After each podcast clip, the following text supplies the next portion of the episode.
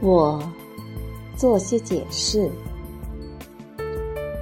你们要问我，丁香花在哪里？阴肃玄奥的掩饰在哪里？还有那常常敲打你诗句的细雨，周遭的鸟语，它们又在哪里？我来告诉你们我的全部遭遇。我原住在马德里一个区，那里有不少教堂，钟声回荡，树木葱郁。从那里可以望见卡斯蒂利亚干枯的面庞，仿佛一片蒙着皮革的海洋。人们把我的房屋叫做“鲜花之家”，因为天竺葵到处怒放。那地方真美，小孩和狗在它周围嬉戏游玩。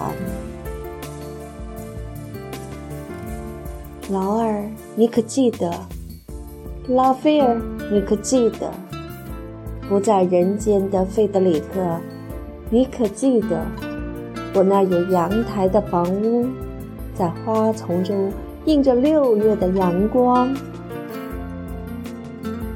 兄弟，兄弟，到处是喧嘈的人声，海货的盐味儿。热气腾腾的面包，在我那阿格列斯区的市场，那尊塑像犹如鳕鱼堆里的苍白的墨斗，一派丰饶兴旺的景象。脚和手深沉的搏动，在街上回响，尺度、容量、生活鲜明的实质。堆积的鱼，清新阳光下质比鳞次的屋顶，风雕有点疲倦，土豆的皮色像精细的象牙，番茄货摊一直延伸到海边。一天早晨，一切都在燃烧；一天早晨，烈焰。从地底冒出，将人们吞噬。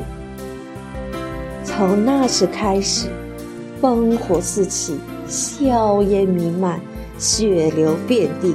那帮强盗带着飞机和摩尔人、戒指和公爵夫人，假意祝福的黑衣修士，从空中飞来屠杀儿童。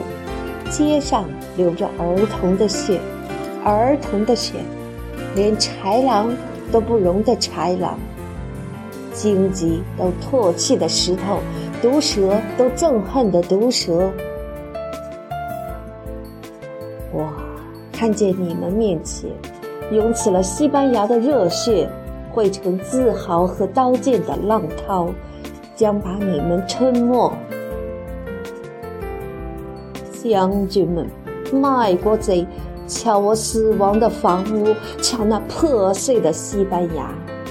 每座死亡的房屋里出现的不是鲜花，而是炽热的金属。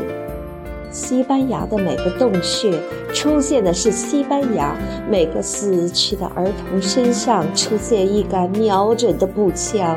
你们的每一件罪行都铸造了子弹。总有一天，将打中你们的心房。你们会问我：你的诗篇为什么不诉说梦想、树叶和你祖国的大火山？你们来看街上的鲜血吧！你们来看街上的鲜血，来看鲜血在街上流淌。